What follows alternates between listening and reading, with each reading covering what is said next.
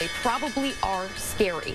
But the reality here is that the markets have been climbing now Ding, for ding, ding, five ding, ding, years. ding, The ding, ding, ding, ding, ding. In Wall Street with their algorithms, short and buying and hedging and options.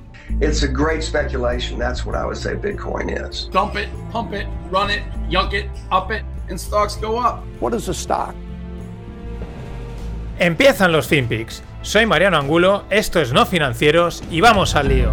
¡Que invierta su puta madre! Yo sé que a muchos os mola el tema de las criptomonedas, que estáis ahí a tope con las cripto, Elon Musk, no sé qué, pero últimamente hay una plaga espectacular desde hace meses, pero ya hoy en día diría que prácticamente a todo el mundo que sigo en Instagram o Twitter, la mayoría sube el ETHC, el VPS, el RSV y ponen un tweet con dos emojis de un cohete y volando. ¡Uh! ¡Volando! Daniel, ¿volando a dónde? ¿Volando a dónde, Daniel? Tienes 18 años, has invertido en Bitcoin los 35 euros del cumpleaños y los 40 de la comunión. ¿Volando a dónde, Daniel? Vete a estudiar, ¿verdad? Vete a estudiar que, que me estás tocando ya la.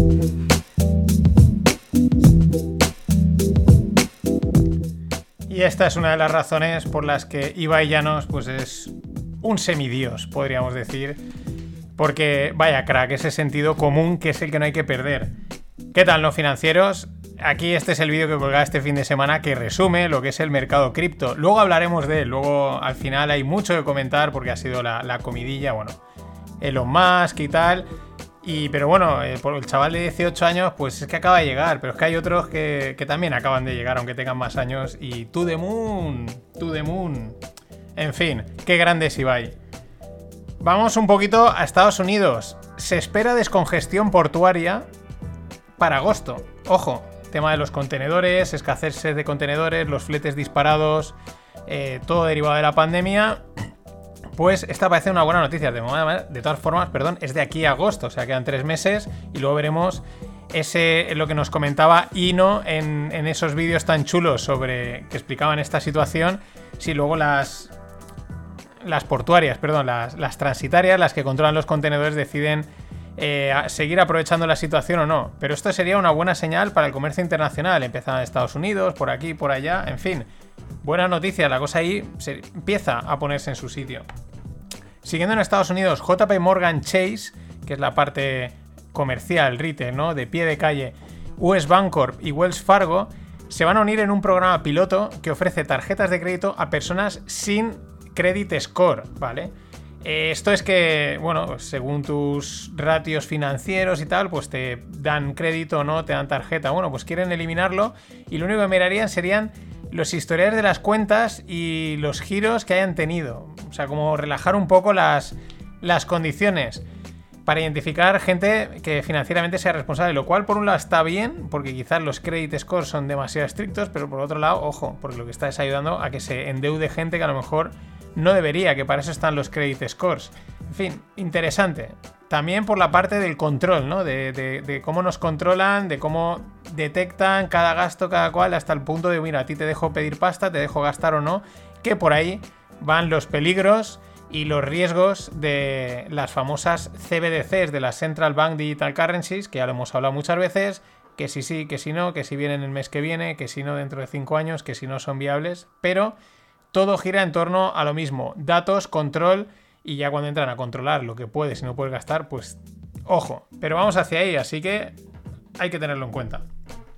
La semana pasada salieron los resultados de Airbnb y oye, muy bien, están un 5%, en ventas por encima del 2019, importante, no del 2020 que evidentemente no debieron de vender ni al apuntador.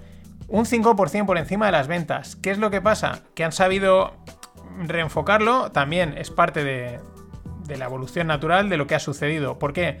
Porque la gente ha empezado a coger estancias más largas, incluso un poquito más premium, ¿no? Bueno, has estado un año sin viajar, has ahorrado dinero, voy a hacerme un viaje un poquito más largo y voy a cogerme el piso o el sí, el piso, el albergue o lo que sea, porque hay de todo, un poquito superior, ¿no? Y con eso ya eh, han conseguido, aparte que lo hayan fomentado, evidentemente, un 5% por encima de ventas.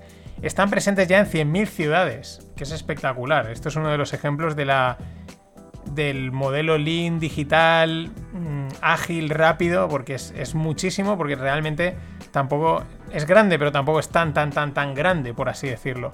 Y por último, otra idea importante, anuncian una actualización de producto, es decir, de la web, de lo que ofrecen, eh, la única o la última hecha en los últimos 12 años, es decir, llevan 12 años sin hacer nada, entre comillas, y para el 24 de este mes. Así que interesante, importante, porque estos, pues ahora mismo yo creo que son referencia en modelos vacacional 2.0, por así llamarlo. Y la noticia de hoy es que Warner Media, que está en propiedad de ATT, que es una, una empresa de telecomunicaciones tochísima americana de toda la vida, la telefónica americana, bueno, pues Warner Media la van a extindir y la van a fusionar con Discovery. Eh, ¿Qué marcas al final? ¿Qué es lo que. ¿Qué marcas hay dentro? Pues está, evidentemente, Warner, DC Comics, HBO, Eurosport, la CNN, los derechos de Roland Garros, de la NBA, Harry Potter, Matrix, El Señor de los Anillos. Un auténtico pepinaco. La mayor librería de vídeo, 200.000 horas disponibles. Los accionistas de Discovery van a poseer el 29% de la compañía y los de, y los de ATT el 71%. Una del mundo, de lo que es el mundo de media de entretenimiento, pues una fusión cuanto menos importante. Y de una fusión a otra fusión. Esta vez en el mundo startup, entre comillas, son estas startups que están ahí ya, mm, podríamos considerarlas empresas, pero también se habla de ellas como startups, porque ya son tan grandes, ganan pasta. De hecho, aquí hago el paréntesis. Normalmente en el tema de startups se refiere, se suele decir, cuando una empresa ya empieza a ganar dinero, muchas veces se suele ya considerar como que ya dejas de ser startup. Pero claro, si aún tienes posibilidades de crecer, si aún te estás pidiendo rondas de financiación, ¿vale? Porque siempre hay con estas grandes. Pero bueno, que me estoy yendo. ¿De qué fusión hablo? Hablo de una fusión en Indonesia, en el sudeste asiático. Gojek o Gojek con J y Tokopedia. Esta de Tokopedia me hace mucha gracia el nombre porque suena a una cosa que no es, ¿no? Suena a Wikipedia, a algo de consulta y no tiene nada que ver. Gojek o Gojek es una app eh, tipo Globo o tipo Globo más Uber, es una super app que permite hacer muchas cosas, opera en Indonesia, Singapur, Vietnam y Tailandia. Y Tokopedia es comercio electrónico y pago electrónico. Nada que ver con lo que podríamos pensar.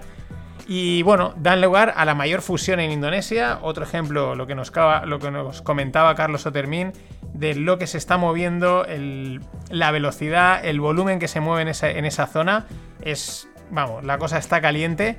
Conjuntamente eh, mueven 22.000 millones de dólares en transacciones. Una auténtica barbaridad. Espectacular. Y bueno, Michael Barry, es una pena porque el tío ha dejado Twitter y ya no hace sus 3-4 tweets que tenías que pillarlos porque enseguida los borra. Y siempre mola porque es un pensador against the box, out the box, como lo quieras ver. Es un pensador independiente que suele acertar.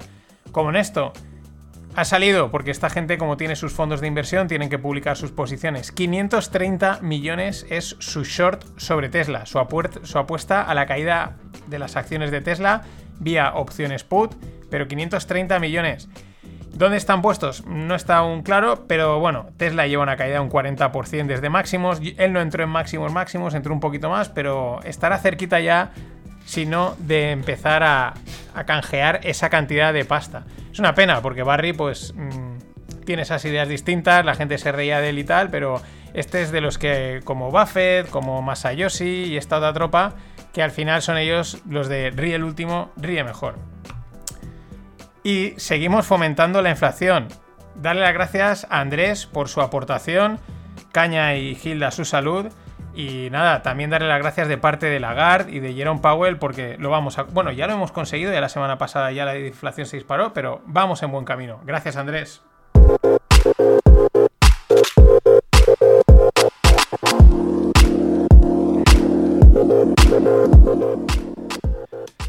Y en el mundo startup, Coinbase, eh, que también es de estas que está ahí entre startup o no, porque ya está cotizando, pero bueno, la he metido aquí. Eh, una, noticia interesante, polémica. Eliminan la negociación de salarios. Dicen que, bueno, eh, no les parece justo, movidas de estas de nuevas formas del management. Es interesante porque también tiene su lógica. Oye, te evitas que eh, alguien pueda estar ganando más que otra persona simplemente porque ha sabido negociar mejor, pero también por otro lado se ha sabido negociar mejor eso que se lleva. Una de las cosas que aluden es que han visto, y esto yo lo he oído bastante en primera persona, es que eh, esto perjudica a las mujeres y a la gente de distinta de etnias minoritarias y esas cosas, ¿no? Porque los hombres blancos parece ser que somos mejores negociadores o más agresivos, nos tiramos a la piscina antes, aunque no tengamos ni idea, y al final rascamos más. Pero bueno, ahí está también un poco el, oye, pues si alguien ha sabido negociar, eso que se merece, ¿no? Pero es interesante el planteamiento, elimina la negociación de salarios, eh, los limitan todo muy bien definido. Luego tiene otro, otro aspecto importante, que es decir, ¿y esto por qué? Pues porque también se ahorran pasta. Parece ser que hay unas pagos que son como en este tipo de empresas que van a crecer mucho, pues a cuatro años de objetivos, unos vesting, unas acciones, etcétera. Y en vez de a cuatro ahora lo dejan a uno. Entonces al final eso también les permite ahorrarse eh, grandes pagos de, en concepto con acciones de la empresa. Claro, una empresa como Coinbase, que en 10 años, por así decirlo, redondeando, ha crecido una barbaridad, pues claro, cuatro años trabajando en esa empresa has acumulado tantas acciones también justificadas, porque estás ayudando al crecimiento de la misma. Pero bueno, esto funciona así. Y vamos con una española, B-Soccer, que si no la conocéis, pues os la presento. También os dejo en la newsletter el podcast en el que de Cafan, en el que entrevistaban a Manu Heredia, que es el fundador y mola un montón porque cuenta un poco el proyecto. Es un proyecto esto nació desde, la nada. Eh, monta una web para publicar resultados de fútbol y eso empieza a coger tráfico, porque el fútbol tira lo que no está escrito y empieza a coger tráfico y tráfico y ahora, vamos, son líderes mundiales, líderes mundiales, si no me, ahora me viene a mente, creo que es desde Málaga, líderes mundiales en información del fútbol. 400 millones de impresiones diarias, 6.000 millones de impresiones este último mes. La impresión es cuando tú, es aparición, ¿vale? Tú buscas en Google, pones zapatos rojos y cada link que sale y tú ves, eso es una impresión, ¿vale? Pero es una barbaridad, 400 millones de impresiones diarias. Os lo digo porque nosotros, eh, y 6.000 millones este mes, nosotros en Yoquar estamos encantados y tenemos eh, 500.000 impresiones al mes. O sea, eh, ojalá, bueno, esto es una barbaridad y es una cosa muy humilde lo nuestro. Pero ole por esta gente y os recomiendo el podcast, está muy chulo porque muy llano, muy, muy sencillo, explica cómo han llegado hasta ahí y lo que les queda, porque es espectacular. Y otra cosa, lo que tira el fútbol, es que es acojonante. Ronda de 40 millones para Impress. Es una startup del sector dental que ya opera en 75 ciudades. Ortodoncia invisible. Pero 40 quilates. 40 quilates que les han enchufado. Unexpected. ¿Cómo mola? Y vamos con el tema del día que es, y está siendo en las últimas semanas, el tema BTC. ¿Qué ha pasado? Que han... Vamos, Elon... Eh, todo salta porque Elon en de repente alguien por ahí, como. Eh, perdón. Eh, cronología de los hechos, que me estaba liando. Elon Musk dice que Bitcoin, que paralizan las compras de Bitcoin, que están pensándoselo porque eh, puede que no tenga criterios SG, que no es medioambiental, que la huella de carbono y tal, ¿no? Y eso desata que Bitcoin empieza a corregir, empiezan a saltar toda la comunidad fanática, ciega total, de decir, ah, es que tal, que si no, porque Bitcoin es verde, no sé qué, a criticarle, a darle palos, etc. Y entonces la segunda, la segundo, el segundo capítulo de esta historia es que este fin de, pues alguien en una cuenta pone, eh, no descartéis que Tesla coja y venda sus bitcoins. Y entonces llega Elon, que es troll máximo, y le contesta, indeed, ¿no? de hecho, o sea, como diciendo, sí, puede pasar, o lo estamos haciendo. Bueno, bueno, bueno, bueno, la que, bueno, ya atacándole todo el mundo por todos lados, no tienes ni idea, el tío contestando.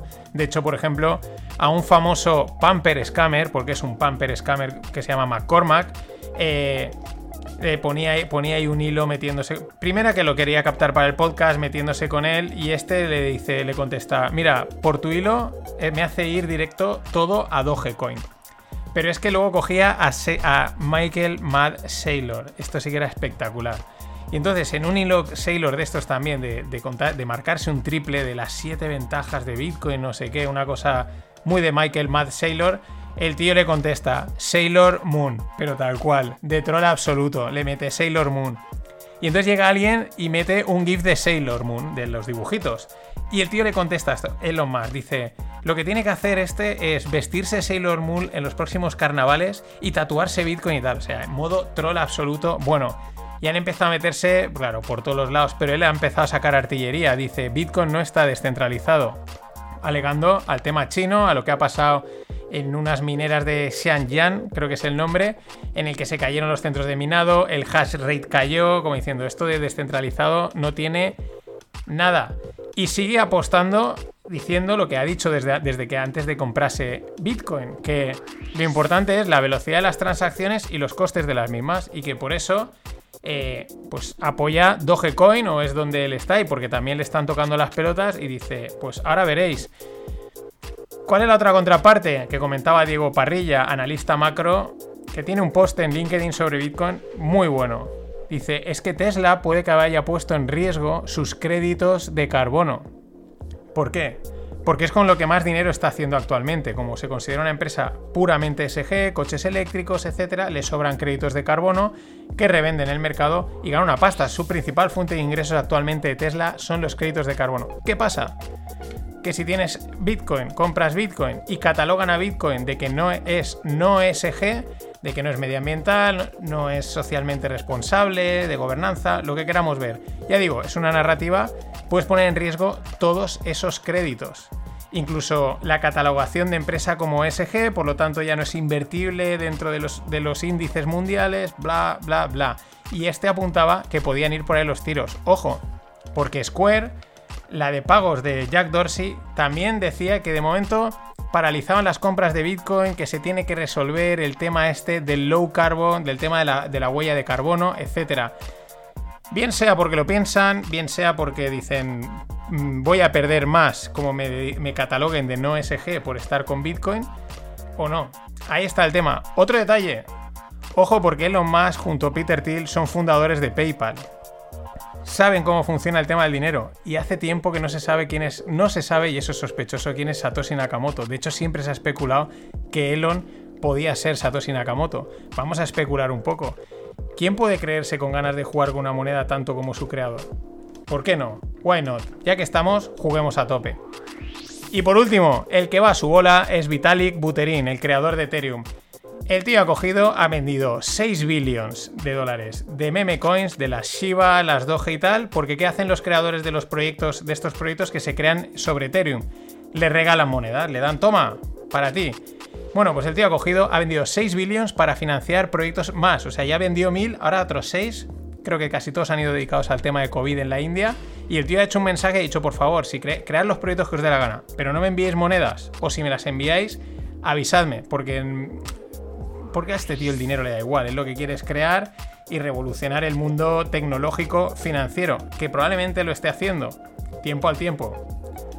Esto ha sido todo por hoy, hasta mañana. עם שר הביטחון, הרמטכ"ל, ראש השב"כ, ראש המוסד וראש המל"ל. ההנחיה היא להמשיך להכות במטרות הטרור. צה"ל עושה זאת היטב. היום הוא חיסל עוד מפקד בכיר של הג'יהאד האסלאמי.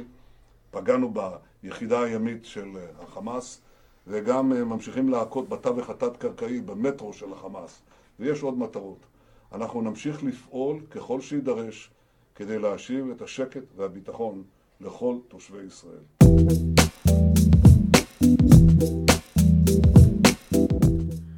Hola no financieros, aquí teníais a Netanyahu hablando en hebreo y explicando que ellos van a seguir defendiéndose y que esto aún va a durar unos cuantos días, aunque en Estados Unidos dicen que no, que se está solucionando y tal, pero que ellos de momento, eh, bueno, pues tienen que defender lo suyo y ya sabéis. Lo que, lo que toca, ¿no? Hasta que pues, toque pararlo o haya pasta de por medio o alguna historia así. Eh, los chinos no se quedan a un lado y los chinos dicen que lo que Estados Unidos hace en medio del conflicto palestino-israelí es profundamente decepcionante. Y, se preguntan los chinos, ¿son estos los derechos humanos que proporciona que proporcionan cuando el pueblo palestino sufre o es una excusa para servir a su propio interés, su propio interés, perdón. En fin, eh, la movida del mundo geopolítico que hoy va de esto, hoy los FinPix van a ir de esto, ¿Por qué? Pues porque mola comentarlo, hay que estar al tanto de lo que sucede y a veces estas cosas puede que tengan sus impactos en el mundo financiero, en el mundo de las inversiones. Hay que saber que se cuece porque todo está relacionado. Es un ejemplo de lo complejas y difíciles de analizar que son las relaciones bilaterales y para muestra el botón que tenemos en España desde ayer por la noche.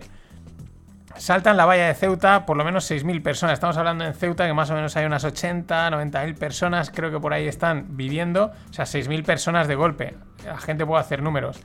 En Political Room han publicado un hilo recopilando un poco esto de dónde viene.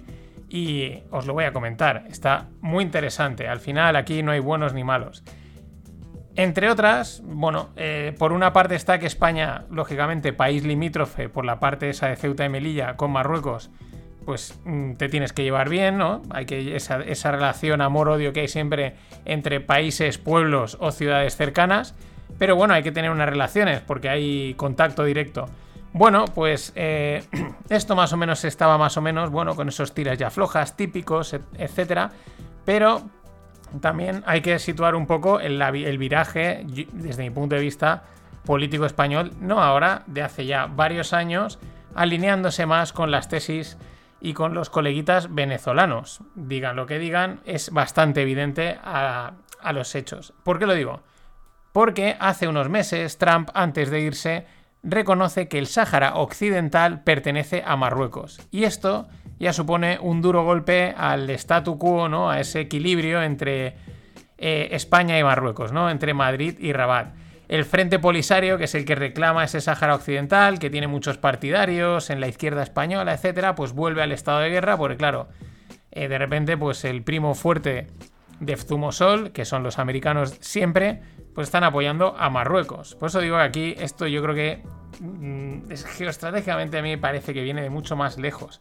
Pero bueno, eh, en este pasado diciembre, el, primer ministro de Marruecos, eh, Al-Othmani, eh, declara que la cuestión de Ceuta y Melilla será abierta a su debido tiempo. Para la gente que no es española, que son del otro lado del charco, Sudamérica, Estados Unidos, pues bueno, España es España, pero en, fuera, digamos, de España geográficamente, en el continente africano, pues hay dos ciudades llamadas Ceuta y Melilla que están ahí, pegaditas a Marruecos, ¿no? Y pues lo de siempre.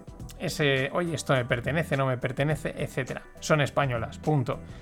Eh, bueno, este ya deja caer, este tal, este primer ministro, que la cuestión será tratada a su debido tiempo, ¿no? Como insinuando que ellos no se olvidan de eso y que quieren tal. Nosotros también tenemos un trocito de Inglaterra llamada Gibraltar que también reclamamos. Este tipo de historias.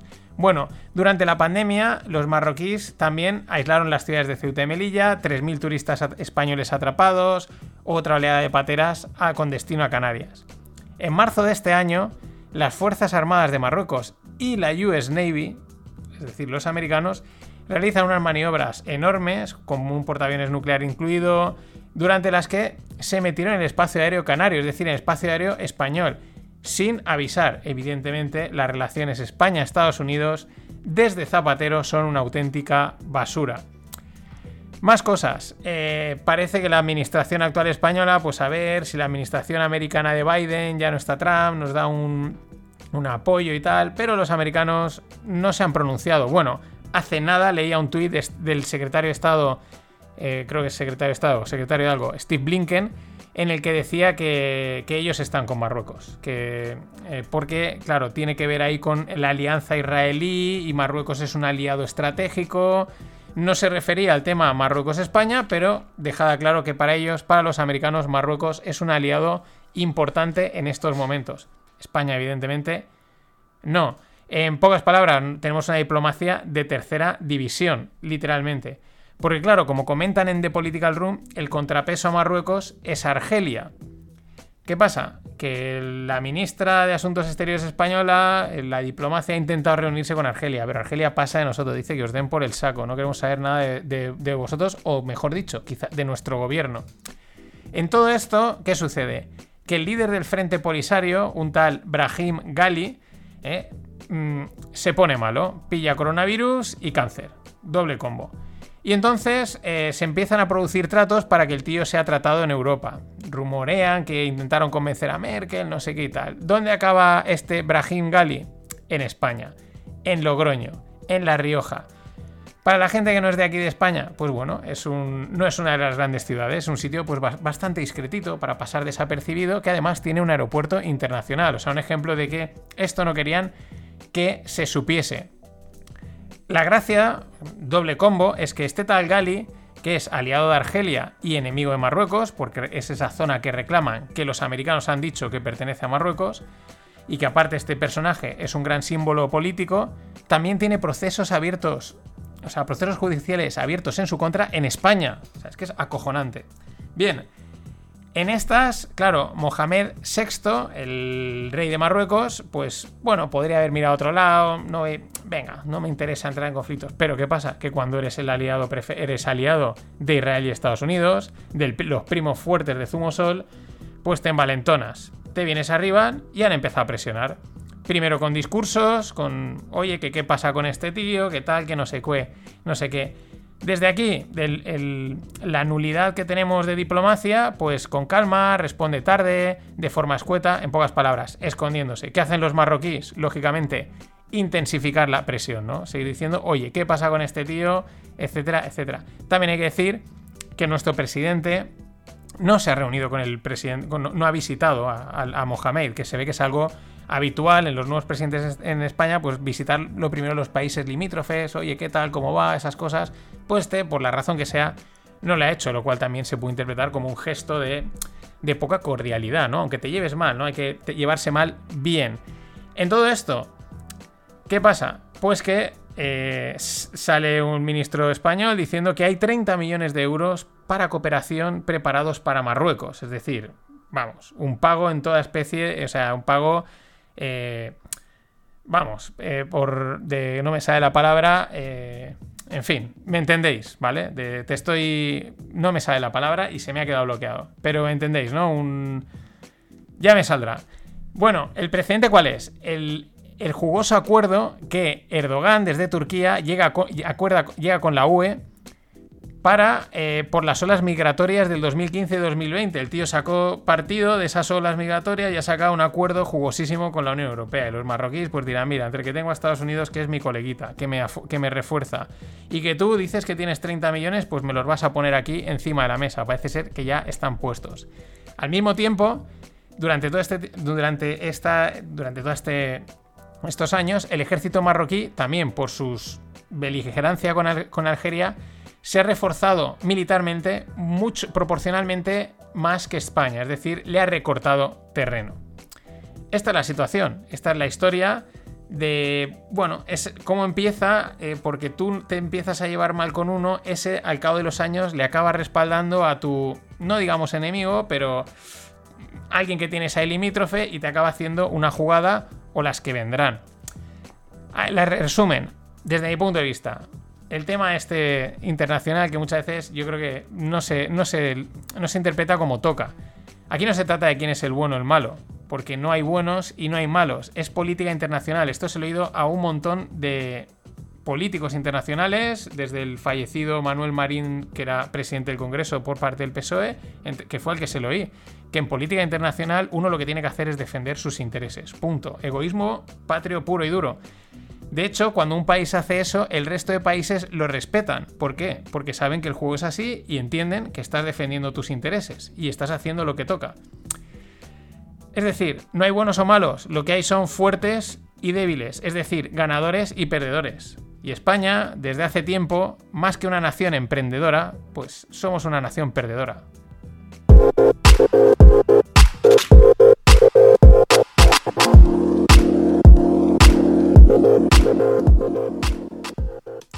Pero aunque quieran crujirnos a impuestos, a los autónomos y a, a pues algo de emprendedores tenemos, no podrán con nosotros. Ejemplo, y además me ha llamado la atención porque hila con otras cosas que comentamos en el podcast. Porcinova es una incubadora del sector porcino. Dicen que, bueno, pues quieren aprovechar para desarrollar startups, tecnología dentro del mundo del sector del cerdo. Dicen que es que es uno de los sectores agrarios que mayor crecimiento mundial está teniendo. Digo, no, no, no hace falta que nos lo cuentes, porque nos lo cuenta Greg una vez al mes cómo están los cerdos disparados, los problemas que hay en China con la peste africana. Eh, palmaron un montón, están volviendo a repoblar, la subida del maíz, etc. No nos sorprende que digan que es que mm, este sector está creciendo un huevo, mejor dicho, un cerdo, podríamos decir, ¿no? Eh, gracia simple, Porcinova. La verdad es que eh, lo que dicen, idea de nicho muy centrada, que bueno, puede aprovechar para, pues eso, para desarrollar y no, no irse por las nubes. Siguiendo con España, últimamente, ahí es un tema también interesante. Las grandes corporaciones que están apoyando a startups y desde el mundo startup muchas veces oyes las críticas de que son simplemente de cara a la galería. Es verdad que últimamente todo lo que salen y mucho es eso, grandes empresas montando su pequeña línea de startups, etcétera, en fin. Es verdad que acaban siendo muy de cara a la galería, pero bueno, seguimos. Y en el mundo blockchain, bueno, sorprendente también por la parte de España, aunque es una empresa privada, que es BME, Bolsas y Mercados Españoles. Eh, publicado la noticia el viernes, o el jueves, viernes a última hora. Planea sacar, usar tokens, es decir, usar blockchain para financiación de empresas. Muy interesante. Muy ah, es un proyecto en desarrollo, de innovación, pero es interesante cuando a veces dan por un lado, eh, que es como muy no queremos hacer nada, esta idea. Es una de las cosas que van a salir, o de las aplicaciones eh, más plausibles del mundo blockchain, aplicadas sobre todo al mundo financiero. Como por ejemplo Bank of America, que se une a la red creada por Paxos para usar las blockchain y así liquidar, es decir, el settlement de operaciones con acciones en minutos en lugar de días. Este es el tema interesante. Al final, una de las cosas que tiene blockchain es que mm, probablemente, y ahora, digo, y ahora explicaré por qué probablemente, acabe usándose mucho, pero a lo mejor los usuarios ni siquiera lo perciban, porque tú estés comprando eh, tus acciones o estés, mira, pues le estoy prestando este dinero y te dirán, ah, es que ahora te lo he dado vía token.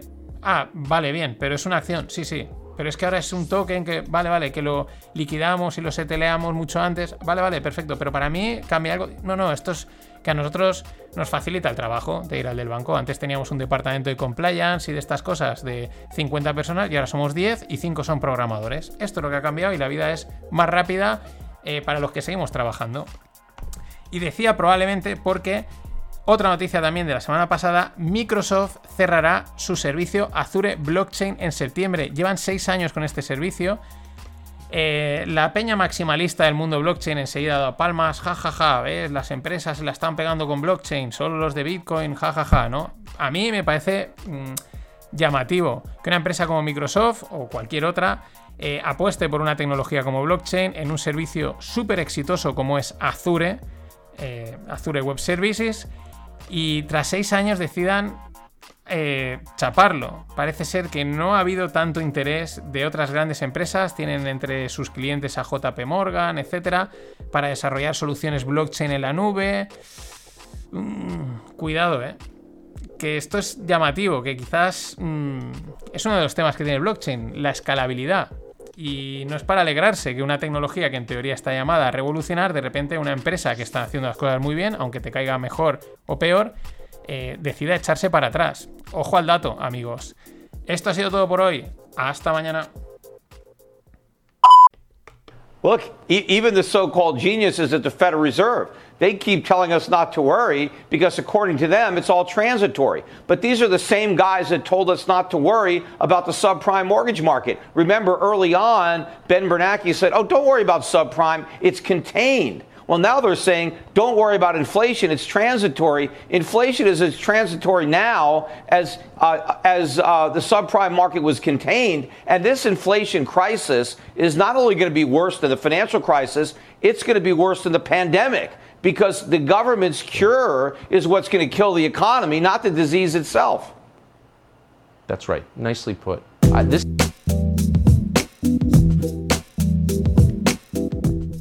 Hola, no financieros. That's right, nicely put. Este que veis será Peter Schiff. Mm, Goldbag eh, tiene siempre sus peleitas con Bitcoin. Luego hablaremos de Bitcoin. Últimamente copa todas las noticias y con razón. ¿Qué dice aquí? Pues que avisa de que una próxima crisis, de que la crisis va a ser peor que la de la pandemia, que la del 2008, que los mismos, que era la Fed, que decían que las hipotecas subprime estaban contenidas, que están controladas, pues son los que te dicen ahora que la inflación es transitoria, que eso no va a pasar, etc. Bueno, eh, es interesante porque también los medios de comunicación juegan con este tipo de, noticias y llaman a quien tienen que llamar según el día que toque. llevamos unos días de corrección en los mercados financieros, ciertas dudas en las tecnológicas, en el SP, y entonces ahora no toca sacar a los optimistas, sino toca sacar a los que son siempre pues, más pesimistas, más agorers, más permabears, más de el mundo se acaba, aunque Peter Schiff tiene una trayectoria seria y no dicen tampoco las cosas al, así al aire, tiene su, tiene su sentido y tiene su fundamento, ¿no? Pero sobre todo porque es curioso el juego en, que pues cuando ahora mañana empieza todo a subir y entonces vuelven a subir, bueno, esto se va a los 5.000, es una maravilla todo, etcétera. El que también ha salido ha sido Luis de Guindos, el exministro de, de Finanzas, sí, era de Finanzas o de Economía, pues que como, estaban como dividen tantas carteras aquí en España, al final no sabes. Pero bueno, se encargaba de los asuntos económicos en España, creo que era ministro de Economía. Eh, bueno, el que salvó realmente al país de, irse a pique, y eso nunca se le agradecerá públicamente. Pero bueno, él ahora está en la Unión Europea y avisa también de una potencial crisis de deuda en Europa en los próximos meses. Dice que peor que 2011. Eh, otras fuentes de Europa dicen que, por otro lado, que en el momento retiren los estímulos y las ayudas, que las insolvencias se van a disparar. A ver, no hace falta estudiar para saber eso. O sea, está entrando dinero y si quitas el dinero, pues muchas empresas que han subsistido sin ingresos y tal y cual, pues, pues se van al hoyo, ¿no? Y en cuanto suben los costes de financiación, pues también pierdes pasta y te vas al hoyo. Eh, bueno, un poco más de lo mismo. Eh, salen a avisar, eh, a lo mejor hace una semana no, pero ahora sí que toca decir esto. Mm, Luis de Guindos es un tío muy fiable, yo creo que es un... o sea, sabe de lo que habla, pero también es verdad que al estar metido en la Unión Europea, pues ya la cosa cambia. Pueden haber directrices que hayan que comentar. Em, también es interesante que dicen, va a o sea, desde la Unión Europea, va a haber una crisis, o sea, viene una crisis, ¿no? Por así decirlo. Bueno, como lo han dicho. Y por otro lado, que es que van a subir las insolvencias. Y ya está, pero decir qué vais a hacer. O sea, si, veis que vais a quitar los estímulos y que van a dispararse las insolvencias, vosotros sois los responsables de los estímulos, pues hacer algo. No digo que no, habrá que quitarlos, pero decir, bueno, pues vamos a compensarlo bajando los impuestos. ¿Cómo? ¿Bajando los impuestos? ¿Qué dices, hombre? ¿No? Es como, va a pasar esto. Pues si vosotros sois los encargados de, O sea, estáis ahí en teoría para poner solución o medidas, ¿no? O no, simplemente para cobrar la paga y volar en avión todas las semanas. En fin, esto es lo que hay. Bueno, nos vamos a Estados Unidos. Eh, interesante, eh, lidiando con el tema este, con la situación que vivimos de crisis, etcétera, y los datos tan dispares. El comentario que hace Marga Rigasat, que es el fondo de. que es gestor del fondo Panda Agriculture y del Koala Capital SICAF y del Japan Deep Value. Un tío que mola mucho siempre oír en los podcasts porque lleva muchos años en, en bolsa y transmite esa calma, esa visión, ese pues tener mucha experiencia de verdad, no años, sino años, pero sobre todo experiencia que son crisis. Bueno, ellos, como muchos otros gestores de fondos, pues se reúnen con gente, con empresas, hablan, tantean qué está pasando, cómo sucede, ¿no? Y dice eh, que el propietario de una empresa europea en Estados Unidos les decía hoy que no encuentran trabajadores para los centros de producción en Estados Unidos que Amazon y FedEx están contratando mucho y pedía, dice, por favor, que Biden pare de enviar cheques a la población porque no hay formas de convencerlos de que vuelvan a las plantas. Lógicamente, pero no se podía saber. Si tú le das dinero gratis a la gente por no trabajar, va a trabajar su totalmente. ¿Quién va a ir a trabajar? Pues sí, oye, pues ¿te compensa trabajar tropecientas horas por este cheque o no trabajar nada por este cheque más pequeño, por, digo, por ese, por salario o no trabajar apenas horas por este pequeño cheque? Pues oye, pues no trabajo. Me leo libros, me tomo copas, cafés o lo que sea. De esto en España sabemos. Y bueno, mercados, la madera. La madera que lleva disparada este año, de una cosa espectacular, fuera de sí, ni Bitcoin ni historias. La madera. Bueno, pues caída, lleva una caída del 30%, eh, hoy más o menos 27-30% en las últimas días. Eh, dicen que este, pues que puede estar marcando un tope de mercado. Mm, no, no se alude a ningún otro tipo de razón fundamental, simplemente pues ha subido mucho, razones técnicas, eh, especulativas, etc. Pero eh, interesante, interesante que un activo como este haya subido, bueno, un activo, un futuro, una commodity como esta haya subido tanto y ahora de repente esté despeñándose. No, quiero, no creo que signifique nada, puede ser simplemente algo técnico o puede que mole que sea el inicio ¿no? de, otras correcciones, ¿no? La madera sigue a Bitcoin, o sea, Bitcoin sigue a la madera, el SP sigue a Bitcoin y así, ¿no? Siempre hay un, siempre hay un catalizador, un originador. Y siguiendo con temas relacionados con la madera, el tema inmobiliario, sobre todo en países como Estados Unidos, donde se consume bastante madera para hacer casas. El precio medio de la vivienda en California está por encima de los 800 mil dólares. Cágate, Lorito. 800 mil dólares. Es verdad que allí los salarios son más altos, pero espectacular.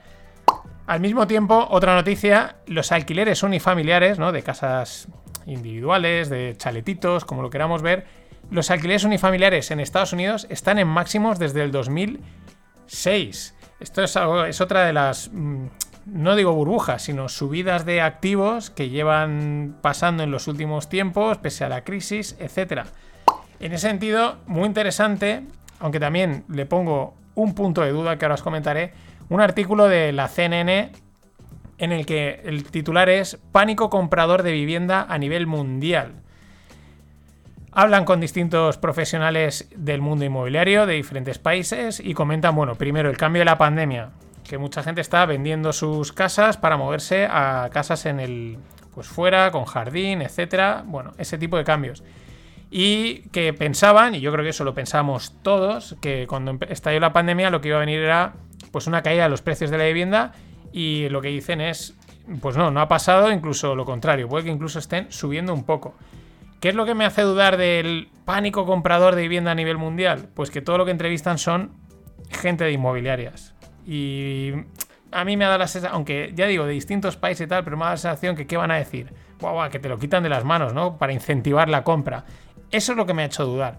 La otra parte, sí, tiene bastante, no digo, no, no sé si hay pánico comprador, pero es verdad que esa parte de irse a vivir al extrarradio, pues se está moviendo mucho, incluso de cambiar de ciudades mm, en todo el mundo. Más cosas. Nissan vende su participación en Daimler.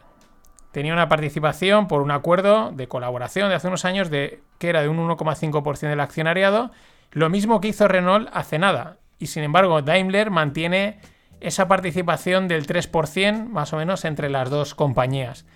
Bueno, eh, tenían un acuerdo de producción, etcétera, y estos dicen que se salen, que siguen manteniendo los acuerdos y simplemente pues que quieren dedicar ese dinero a a otras labores, a ser más óptimo, a, optimizar. Bueno, pues que necesitas pasta, te sales y canjeas. Siempre me llama la atención, aunque tengan su lógica, este tipo de acuerdos de, de comprar participaciones de una empresa en la que a priori es rival. Pero bueno, siempre tienen su lógica.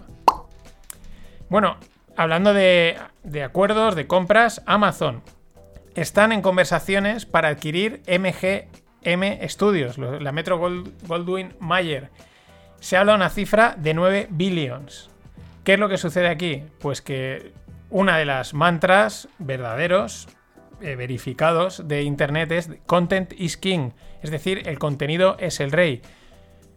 Es decir, tú creas contenido, puede ser un podcast, puede ser una película, puede ser una serie, puede ser un blog de un post, una canción, lo que sea, lo que consumimos diariamente por dispositivos móviles, ordenadores, etc. eso que es contenido si es bueno, se comparte, atrae a gente. Y si atrae a gente, monetizas. ¿Cómo? Pues con publicidad o vendiendo por, por detrás cosas. Por eso lo de Content is King. Y por eso no parece nada descabellado. Primera, porque Amazon le tiene pasta para comprar lo que le dé la gana.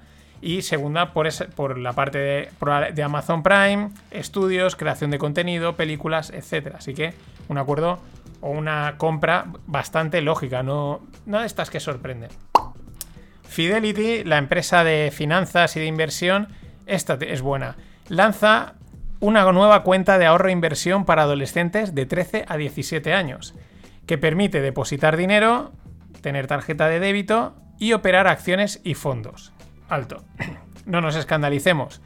No sé cómo sea en Estados Unidos, aquí en España tampoco puedes, pero yo recuerdo que mis primeras acciones, que quizás las compré con 17 años, pues le dije a mi padre, eh, pon tú la orden, comprará tú y el, ejecutor de la cuenta, ¿vale? O sea, no, el que tenga el interés de comprar, pues se podía hacer y pues salvo que hicieses una locura o cualquier cosa, para eso quizás ahí la clave es que tu padre o tu madre pues sean más sensatos que tú, lo cual suele suceder, pues no hay ningún problema. Pero ¿cuál es el problema? Las redes sociales, lo que vemos en TikTok que sale cualquiera diciendo compra tal, lo que decía Ibai el otro día, Daniel, tú de Moon, pero tú de Moon qué.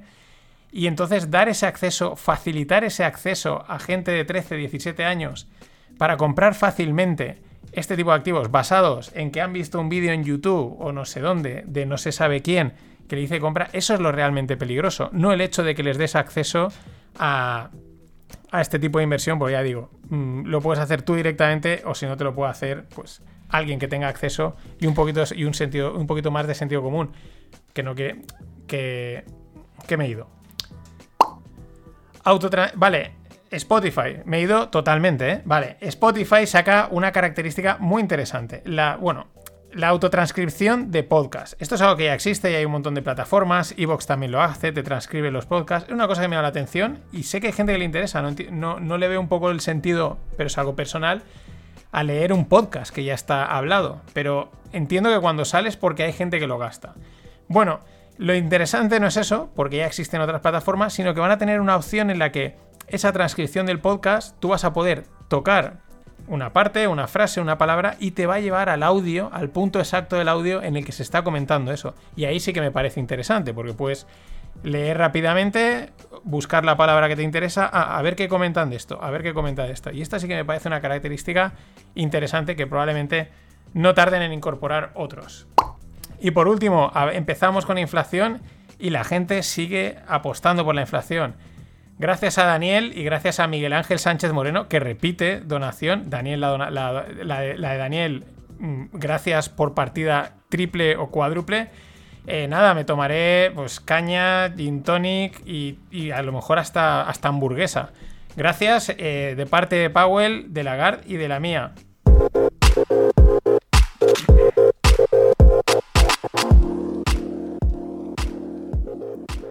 Y en el mundo startup, desde España, ayer hablábamos España nación perdedora, pero los emprendedores siguen dándolo todo. Yo traje a PLD Space, empresa aeroespacial, pero hay más, hay otra, Pangea Aerospace. Hacen algo parecido, enviar microlanzadores, que son cohetes pues, para enviar satélites, cargas al espacio, y han cerrado una ronda de 3 millones con liderada por Inverready. Así que Pese a que pongan trabas y piedras en el camino, la gente sigue tirando para adelante y haciendo cosas loquísimas como es ir al espacio, y esto mola. Ro adquiere Modern Fertility por 225 millones. Estos son americanos. ¿Qué hace Ro? Pues telemedicina. Vale, estilo Teladoc, será con su rollete startup, novedoso, etc. Lo interesante, lo que me ha llamado la atención ha sido lo de Modern Fertility, que hace test de fertilidad eh, caseros, no caseros, sino que se pueden hacer en casa. El precio son 160, cuando si tú vas al laboratorio, pues te cuesta 1000 dólares. El test, tú recibes tu pack, te haces el test y luego lo envías y te devuelven las pruebas. O sea, con lo cual sí que pasa por laboratorio, pero ahorran costes. Lo interesante es que ofrecen guías para que, sobre todo, eh, es para mujeres, eh, pues bueno, dice tanto si eres muy joven, o sea, aún te quedan años, como si crees que te quedan pocos años, pues bueno, está muy bien tener, controlar, saber cómo está tu fertilidad y te ayudan a guiar el proceso hormonal para que eso sea más óptimo, etc. Bueno, el tema de la fertilidad, del de in vitro, no in vitro, etc., es es un sector muy interesante. ¿Por qué? Porque cada vez retrasamos ese momento más y, la biología dice, tú retrasa lo que quieras, yo llevo funcionando así miles de años, así que no me, no me cuentes rollos, que se te pasa el tiempo. Por lado malo, más presión.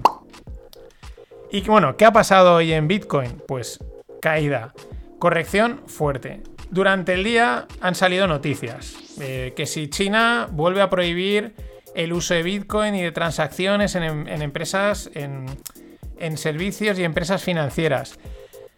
Eh, no sé cuántas veces hemos oído que China está prohibiendo Bitcoin, ¿vale? Con lo cual, bueno, eh, Coinbase durante la caída pues también se caía. Lo mismo Binance eh, no permitía sacar Ethereum y restringía ciertas cosas.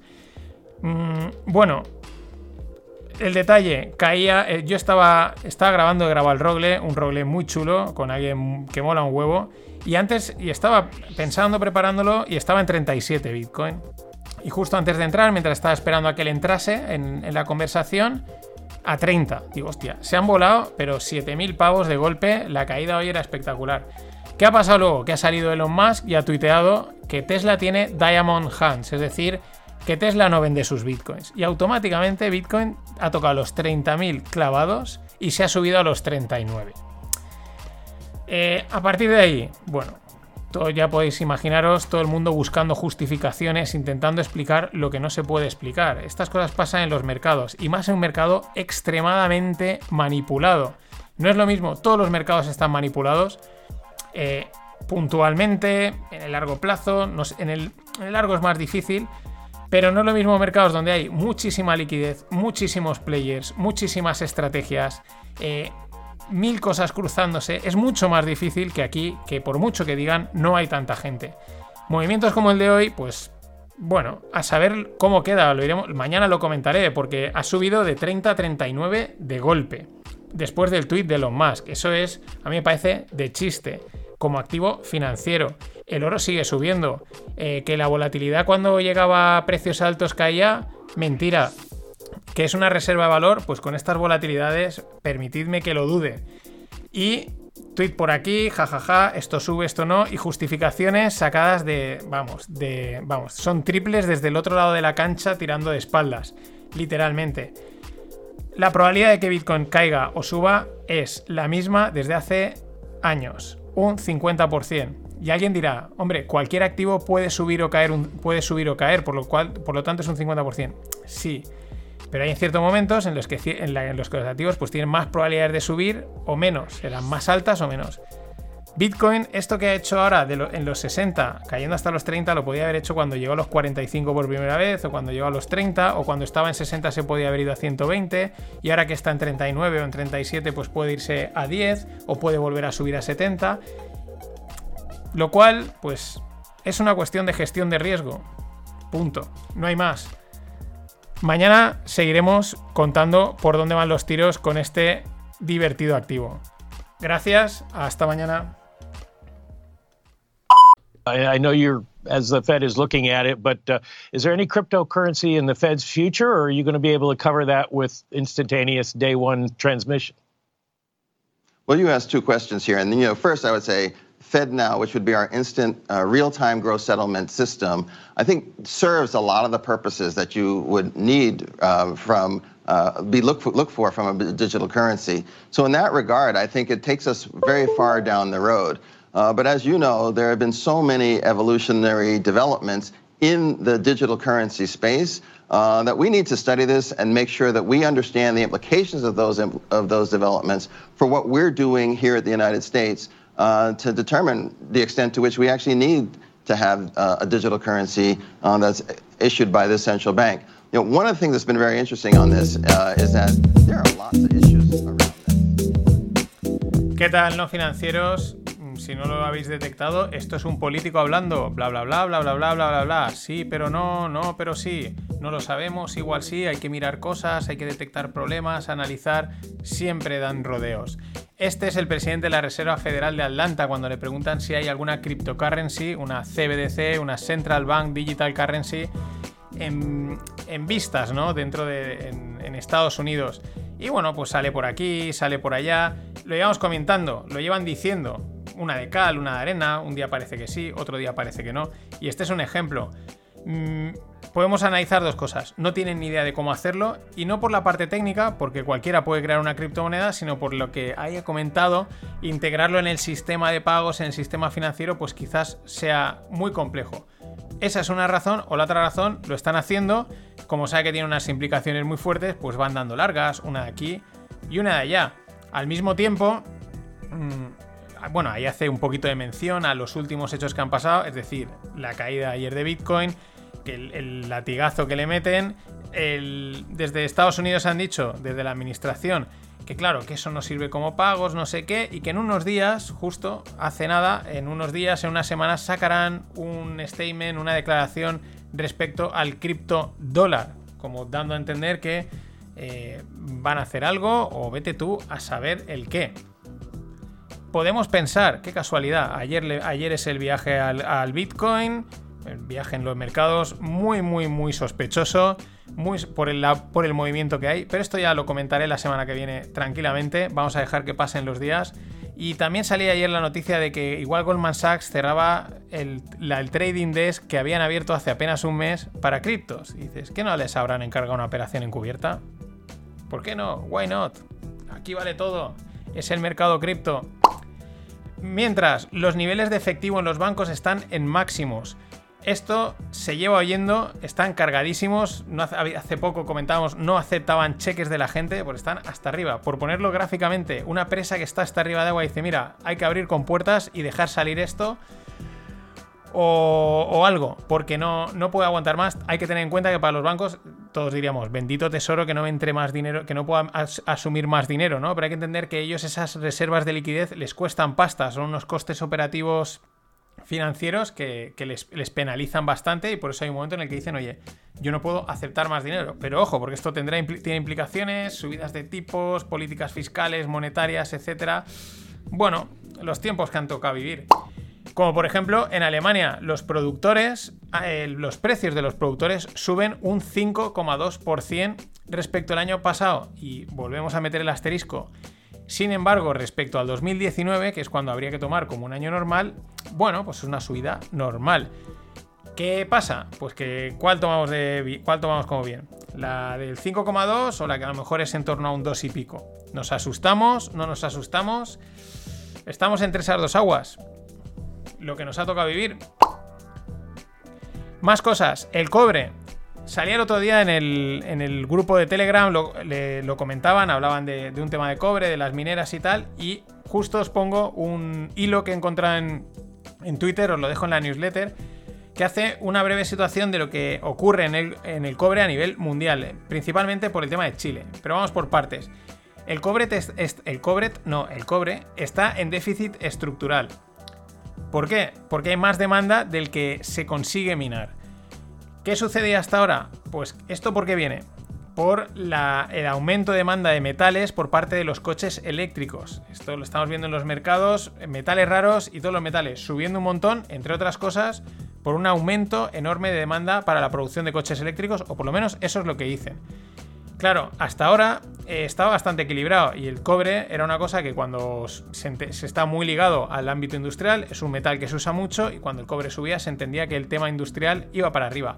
Ahora, al desajustarse esa demanda, hay más demanda, pues hay un déficit, hay ese déficit estructural. ¿Y ahora qué sucede? Chile es el mayor, es, creo que es el mayor productor, pero bueno, un 30% del cobre mundial lo hace Chile. Pero la mayoría de las minas son antiguas o agotadas y ahora pretenden meterle un impuesto del 27,5% sobre las ventas al cobre. ¿Esto a qué lleva? A que se paralicen decisiones de inversión e incluso se reduzca la producción. Perú parece que va a tirar por la misma línea. Y claro, lo que comenta en el hilo, solo por el déficit estructural es previsible, veremos lo que pasa, que el cobre pueda subir, que fuese subiendo de una manera paulatina, pero subiendo. Pero claro, con este tipo de medidas, a un 30% del, del comercio mundial, de cobre de producción le metes un hachazo, lo restringes, pues dice la subida puede ser espectacular. Aún así, el creador de Leo dice, esperemos a ver qué sucede. Pero así están las cosas. Y otro detalle respecto a materias primas, lo comentaba desde Panda Agriculture Fund en relación un poco a la tensión que hay estos días entre Marruecos y España. Y es un detalle interesante, dicen, Marruecos es muchísimo más que Arabia Saudí para el sector petrolero global. ¿Por qué? Por el mercado de fertilizantes agrícolas. ¿Por qué? Porque son productores, uno de los mayores productores de fosfatos. Y este mercado, el de fertilizantes agrícolas, y cuadra con lo que hemos estado viendo de las materias primas, sobre todo agrícolas, que van al alza, que parece que, parece que hay una cierta escasez, los futuros están invertidos. Bueno, pues este mercado parece que eh, se va a mover en los próximos años bastante, por lo tanto tiene una posición muy interesante Marruecos y hay un hecho histórico eh, ligado a España por esos terrenos, esa zona de, de producción de fosfatos. Aquí lo que manda es el dinero, el resto son historias.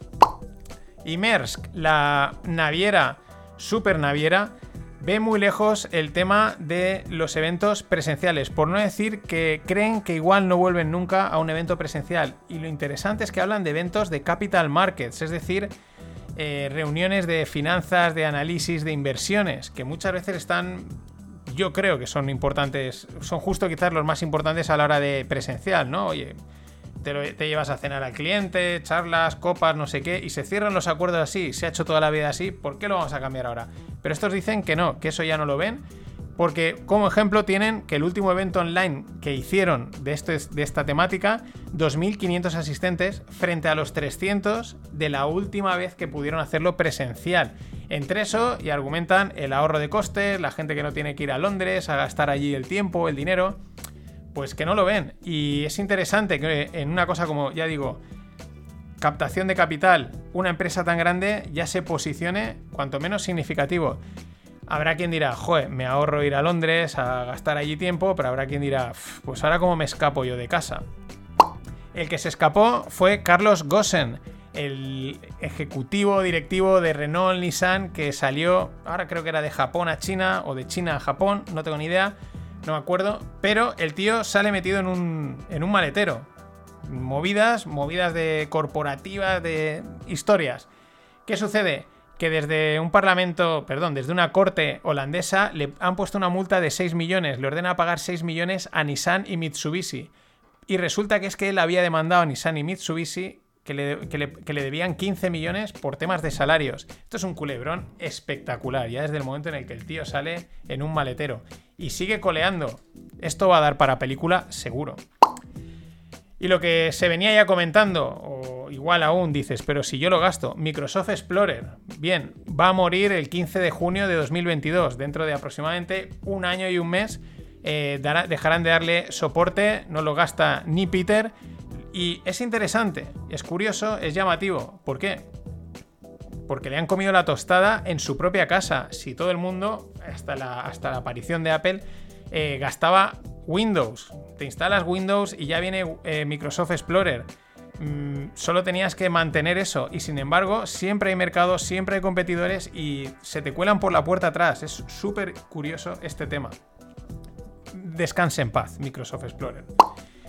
Y esta noticia, esta doble noticia, no sabía si meterla en startups o aquí, pero digo, la pongo aquí.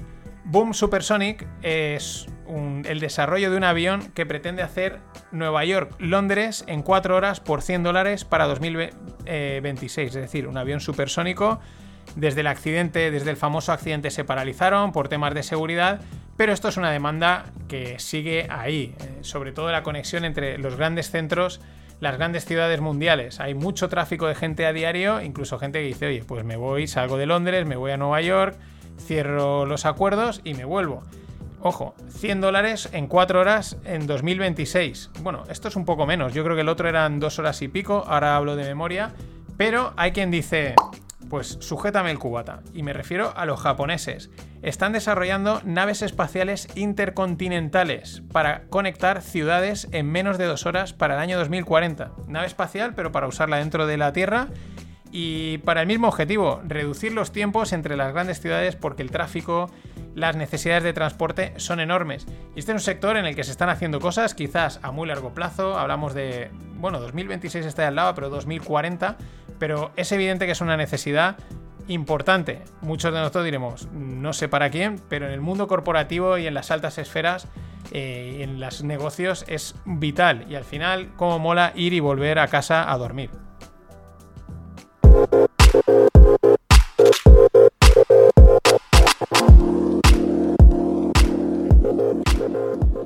En startups, Shane, que viene del acrónimo, o es el acrónimo de She Inside. ¿Qué es? Es una startup de comercio electrónico, de vestidos, de ropa, eh, que ellos producen y tienen el total control de, la, de la producción y del diseño. Son chinos. ¿Cuál es la noticia? Superan a Amazon como app más descargada. Le llaman el TikTok del e-commerce. Dos cosas. Claro, por un lado piensas y dices, bueno, es que ¿quién no tiene? Estamos hablando de la más descargada en Estados Unidos. ¿Quién no tiene Amazon descargado? ¿O quién no tiene Facebook? ¿O quién no tiene Instagram? Es decir, lo lógico es que haya una. La curva llega un momento en que se frene y es fácil, creo, que a lo mejor eh, pues, mm, puedan superarte en descargas. Otra cosa es en uso. He consultado y las actualizaciones de la aplicación no cuentan como descarga, porque podría decir, bueno, sí, te las descargaba, pero considero que cada vez que la actualizas es como que la estás gastando. Según los foros que he visto en internet, no. Con lo cual, por esa parte, pues podría tener el título un poquito de llamativo, de clickbait, ¿no? Pero también es significativo, sobre todo porque es otra de las. Es una aplicación china, es una empresa china, se ve que va creciendo como un tiro Y es otra, junto a con TikTok y algún otro que no me viene a la cabeza, que han entrado como, en tromba en Estados Unidos. Y, ojo, porque van desde China a comérselo todo. Ahí a mirar por el retrovisor. El detalle, lo curioso, que en India la, la prohibieron, la banearon junto con TikTok y con WeChat, porque dicen que es dañina para la integridad del país. TikTok y WeChat lo puedo entender. TikTok es dañina para cualquier persona que tenga cerebro. Pero eh, una aplicación de comprar ropa, estos indios es espectacular. What's up, guys? Bang, bang. Everybody knows there's two things I love more than anything else in the world Bitcoin and pizza. That's why today we're announcing Bitcoin Pizza. That's right. What is Bitcoin Pizza? Bitcoin Pizza is a new national pizza chain that allows you to eat tasty pizza while also supporting Bitcoin developers. Here's how it works you head to eatbitcoinpizza.com. Este que oís es Anthony Pompiliano, un líder intelectual, financiero, como lo queramos ver, un influencer del mundo cripto. Un tío que roza la estafa y el fraude por todos los lados. Pero ahí está, copando titulares día, día sí, día también. ¿Y por qué? Pues este es un ejemplo. Dentro de dos días, el día 22, es el Bitcoin Pizza Day, que conmemora la primera pizza que se compró por bitcoins, por 10.000 bitcoins. Un tal Laszlo no sé qué hizo esa transacción y bueno, pues es un hecho histórico, anecdótico. El tío ha sacado esta cadena de pizzas que realmente lo que es es tiene acuerdos con diferentes pizzerías por Estados Unidos para que tú compres la pizza ese día y la recibes en una caja que pone Bitcoin Pizza. Y como bien dice, el dinero recaudado va a ir a ayudar a fomentar el desarrollo de Bitcoin, a desarrollar el Bitcoin. ¿Qué, Bitcoin? ¿Qué, ¿Cuál es la crítica por, por la que este tío roza el fraude? Porque no aceptan Bitcoins, es todo con dólares. Y entonces cuando se lo han dicho, el tío dice que es que eh, lo hacen para que la gente no gaste sus bitcoins y los conserve. Ya, ya, pero si es que los bitcoins van para los desarrolladores bitcoin, que estarán encantados de recibir bitcoins. Una, vamos, ya hablaremos de este y de otros personajes con tiempo. Quiero darle unos días a ver qué sucede en los mercados y la semana que viene haré un pequeño análisis de lo que yo creo que ha pasado, que evidentemente a mí de bueno me parece que muy poco.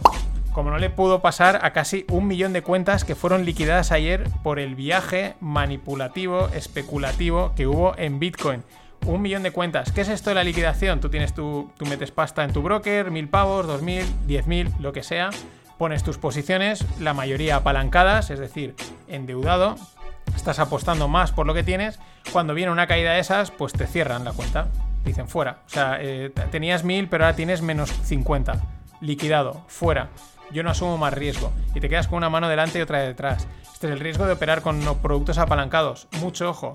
Un millón de cuentas prácticamente se liquidaron ayer. Tela marinera.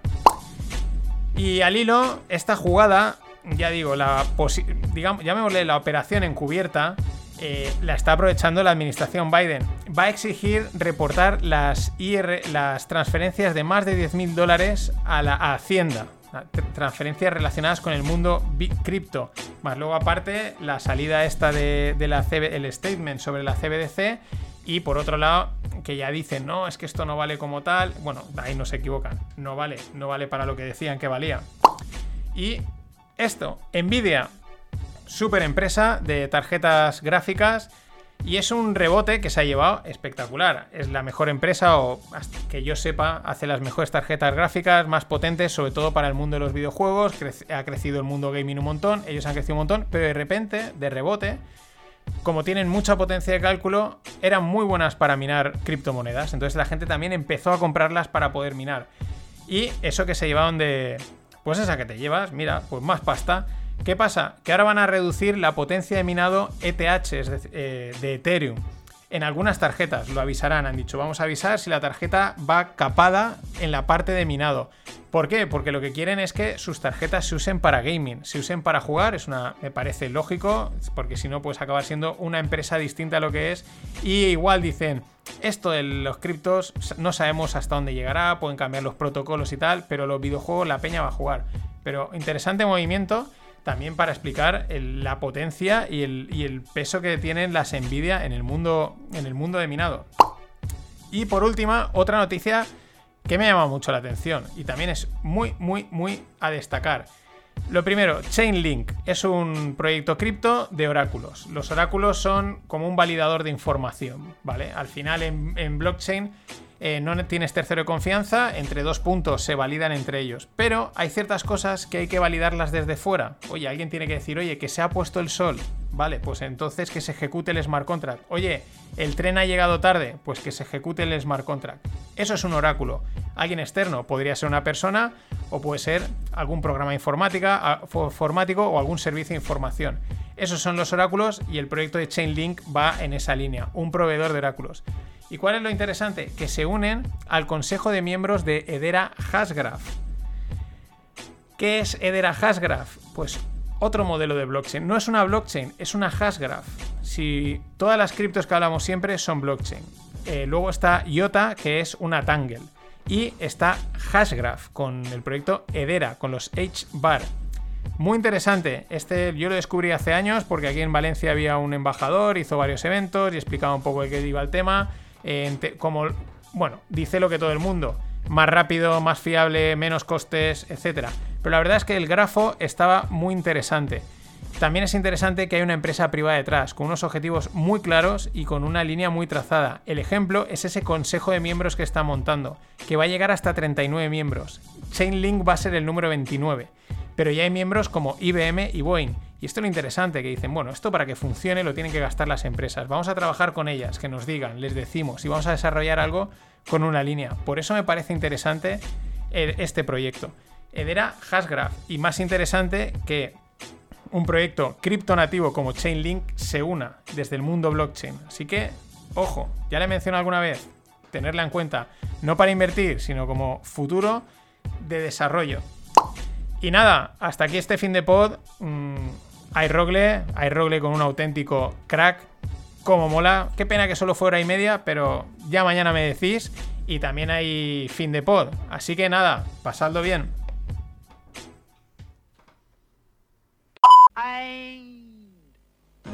always look on the bright side of life. Always look on the light side of life.